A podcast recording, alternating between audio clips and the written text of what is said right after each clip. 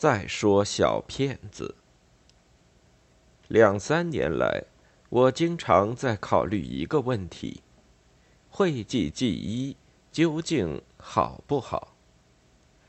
我的回答是不好，但也有人不同意我的想法。他们认为，你有病不讲，就没有人知道。你的体格本来就很好。可以不医自愈，大病化为小病，小病化为无病。这种人自己生了病怎么办？难道他们不找医生，不吃药？从前我很老实，现在我的脑子比较灵活些了。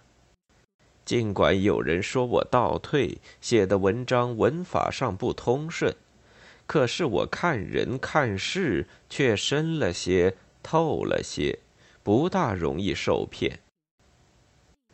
去年九月底，我写过一篇谈小骗子的随想，当时小骗子已被逮捕，话剧正在上演，人们发表各种不同的意见。那时还有人出来责备话剧，同情骗子，替骗子开脱，认为这种作品助长青年的犯罪行为，社会效果不好，等等等等。在他们看来，不让他上演，不许他发表，家丑就不会外扬。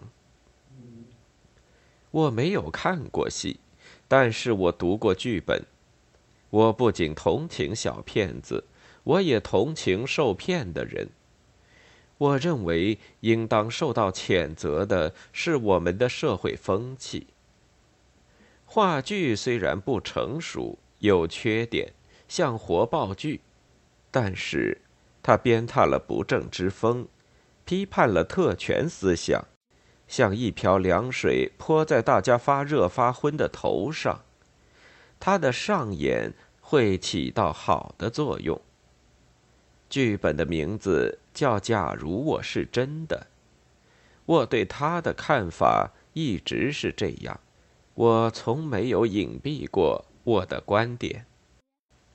在北京出席四次全国文代大会的时候，我曾向领导同志提出要求，让这个戏演下去吧。开会期间。这个戏演过好几场。有一次，我在小轿车上同司机同志闲谈，他忽然说看过这个戏，他觉得戏不错，可以演下去。关于小骗子的戏究竟演了多少场，我也说不清楚。我只知道。后来在北京召开了有该戏原作者参加的讨论会，议论了戏的缺点。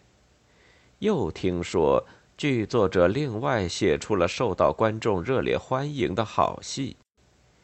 以后就不听见人谈起小骗子的事情。假如我是真的，也就让人完全忘记了，一直到小骗子再出来活动的时候。今年九月二十三日，上海《解放日报》第二版上刊出了这样一条消息：又一骗子骗得某些领导团团转。当然不是那个姓张的小骗子，姓张的已经给判了刑，这一个姓吴。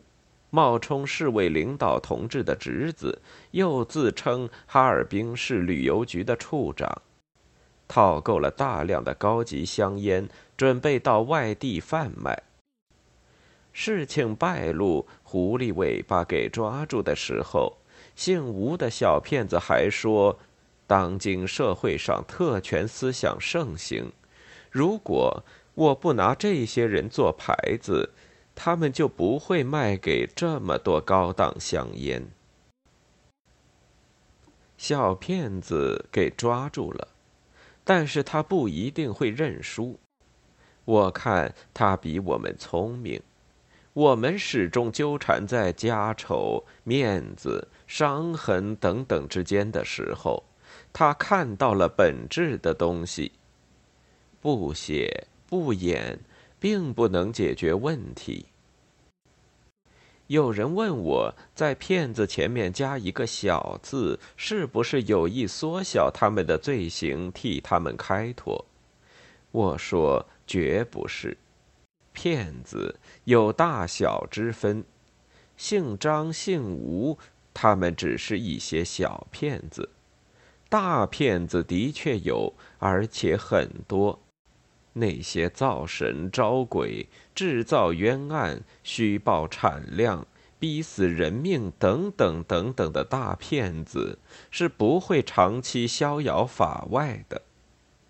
大家都在等待罪人判刑的消息，我也不例外。十月九日。